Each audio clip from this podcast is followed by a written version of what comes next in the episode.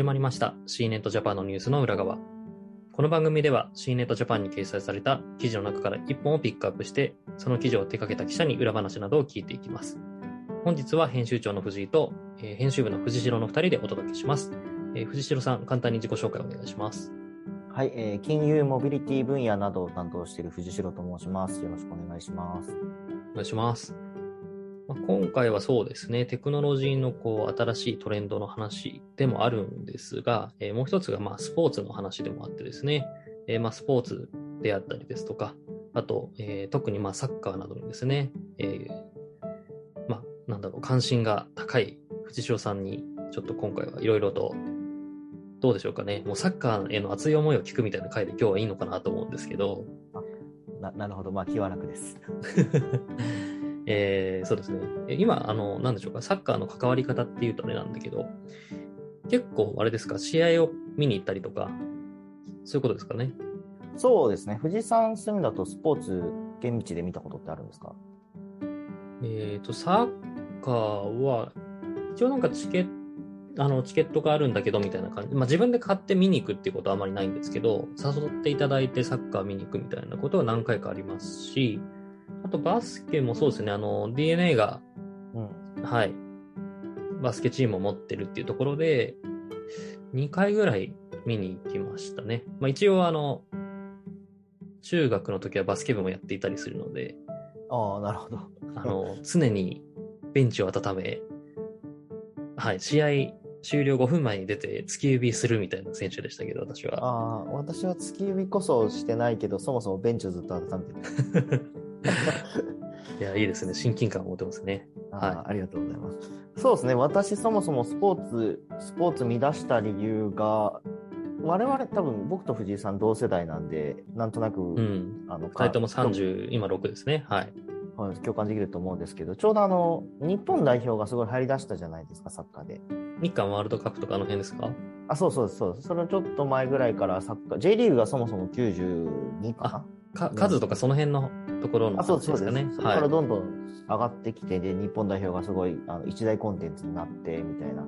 感じで、まあ、テレビで見る機会がすごい増えたと思うんですけど、まあ、実際にそれで一度現地に、えーまあ、何を思ったか思い立って行ってみたら、あのうん熱量が全然違って、うん。で、当時、あのー日韓ワールドカップもそれこそ、日韓で出てないか、ドイツかな、あの、牧っていう選手がいたはい。あ、わかります、わかります。はい。で、正直テレビで見てると、なんかめっちゃ走ってるけど、走ってるだけだな、かみたいな感じだったんですけど、はい。あれを現地で一回見てしまうとですね、あ、これ、なんかもう命かけて走ってるな、みたいなああ、なるほど、ね。ところまで感じて、要はテレビで見るのと現地で見るのと、その全然こう、なんていうかな、伝わるものが違うなというのをはい。感動もね、ありますしね。はい。そこからですね、いろんなスポーツを見るようになったのは、うんで結構いろいろ行ってますね、サッカーもバスケも。うん、時間があれば行く感じですね。そうですよね。結構、藤代さんサッカー、あの、ね、日本全国行っているイメージもあるし、あの、海外にも行ったことあるんですもんね。そうですね、僕もともとサッカーは海外のチームの方が好きだったんですけど、はい。まあ、そんな海外行けないので、はい 気軽に。うん。まあ、なので、あの日本の方が今増えてるっていう感じですかね。なるほど。自分でプレイすることもあるんですか？あまあ、たまに動いてますよ。あのまあ、サッカーっていうか、日本だとどうしてもフットサルのが多くなりますけどね。まあ、たまに動いてますよ。あ、いいですね。やっぱり自分でやってるとよりこうね、プロの凄さがわかりますもんね。いやー、あんなんどうやってやるんだよ、みたいなね。ばっか。ですよね。ございます。まあ、このままサッカーの話して終わってもいいんですけど、まあ、あの、ね、せっかくなので、ちょっとこう、え記事の話をしましょう。しましょうというところで、えーこれ、まあ、あの、藤代さんがインタビューされた記事なんですけど、内容を教えていただけますでしょうか？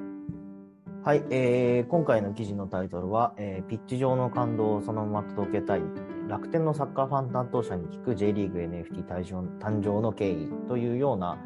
えー記事ですね。これは6月の6日に、えー掲載させていただいた記事になります。はい。具体的にどんな内容を聞いたんでしょうか？えーまあ、最近メタバース、それから NFT、この2つはもうバズワード化してて、正直お腹いっぱい感はみんな、あい少なくとも私たちの編集部はあると思うんですけど、まあ、その NFT 市場にあの楽天が今、えーいらっしゃって、えー独自の楽天 NFT というプラットフォームを展開していて、そこで、えー J リーグを、えー素材にして、えー J リーグとコラボした、えー J リーグ NFT コレクションプレイヤーズアンセムというものを、うん。えー提供開始した。えーで、その、えー裏にある、えー開発者担当者の思いというのを聞いたという記事になります。うん記事タイトルにあの、サッカーファン担当者とついてるからには結構な熱い方を取材したっていうことなんですよね。サッカーにまあ、熱いというか、あ、サッカーやってそうだな、みたいな。どういうことですか、それ。あ、いやいや、あの、サッカー実際にやって、やられていて、はい。多分、ああの、詳しくて、あの、サッカーうまそうだなっていう感じああ、こう、もう佇まいが、うん。あの、結構ガリ、ガリガリやってたんだろうな、みたいな。なるほど、なるほど結構こういろんな、ね、私も読んでて、はい、あの、熱い思いがつか伝わってきたんですけど、藤代さん的にこうなんかこの、このキーワードというか、このセリフグッときたなみたいなところってどこだったんですか？セリフ？セリフ？いや、もう、全体的にな、もう、醸し出てましたよ。サッカー好き。いや、まあで、え、あの、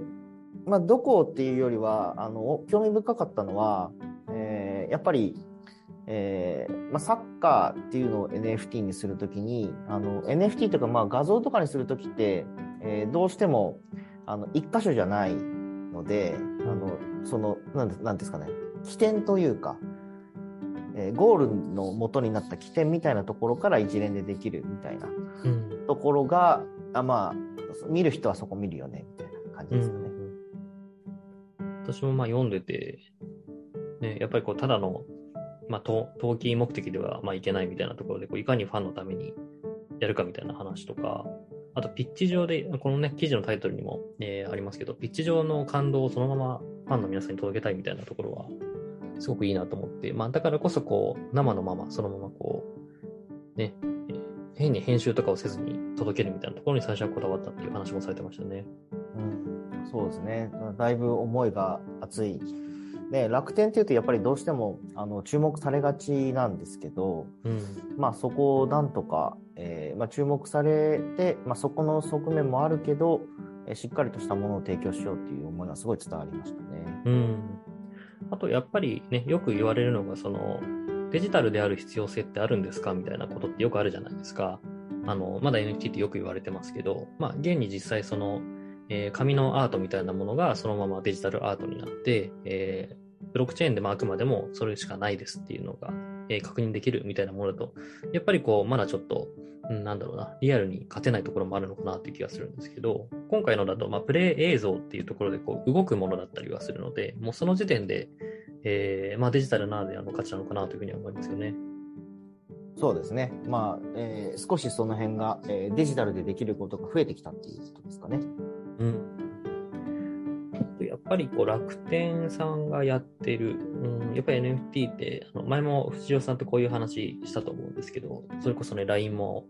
もうがっつりとやっていたりとかしますけど、やっぱりこういうプラットフォーマ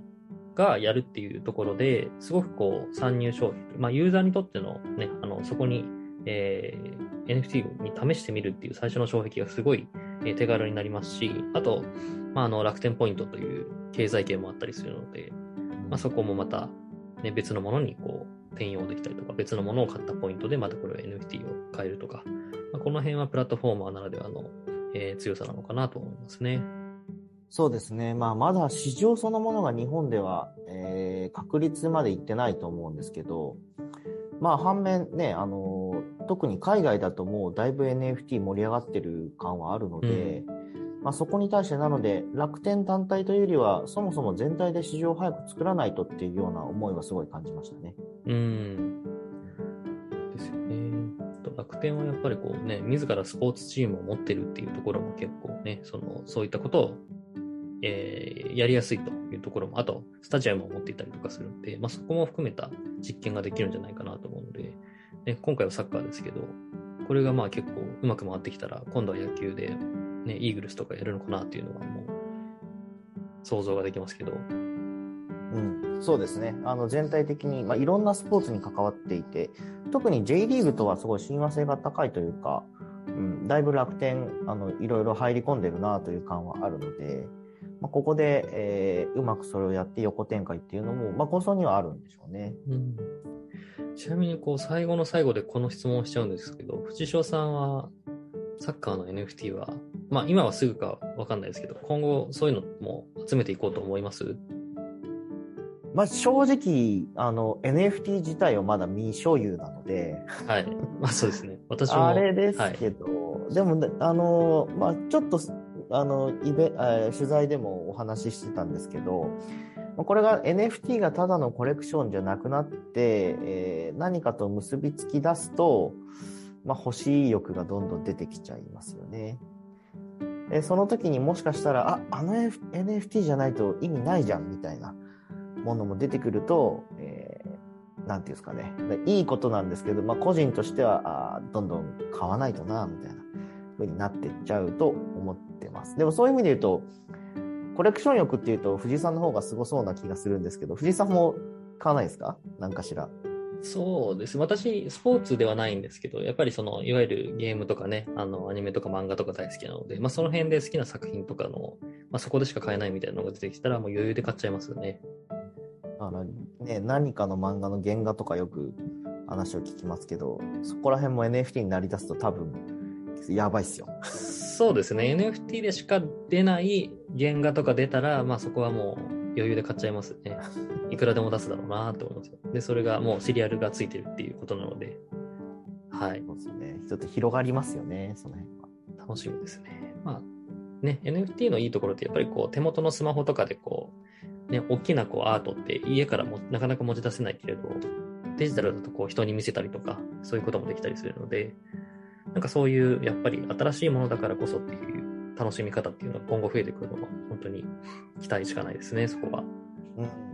うん。この間ね、あの、加納さんの回で、それこそ、すごい家 ?XR ハウスでしたっけ？はい、ありましたね。話してるけど、まあ、あの辺ともしかしたら NFT がコラボしだすと、まあ、スマホでも見れるし、あの辺でも見れるみたいになってくると、本当どんどん広がっていっちゃいますよね。そうですね、スマートディスプレイみたいなものには多分どんどんね、投影はできると思うので、いろんな楽しみ方できそうだなっていう気がしますね。うんはいどんどんコレクション性が上がっていくと。で、藤代さんの好きなバスケとかも出てきて、もああ、そうですね。ういろいろ、いろいろ足りお金が足りない、時間が足りない、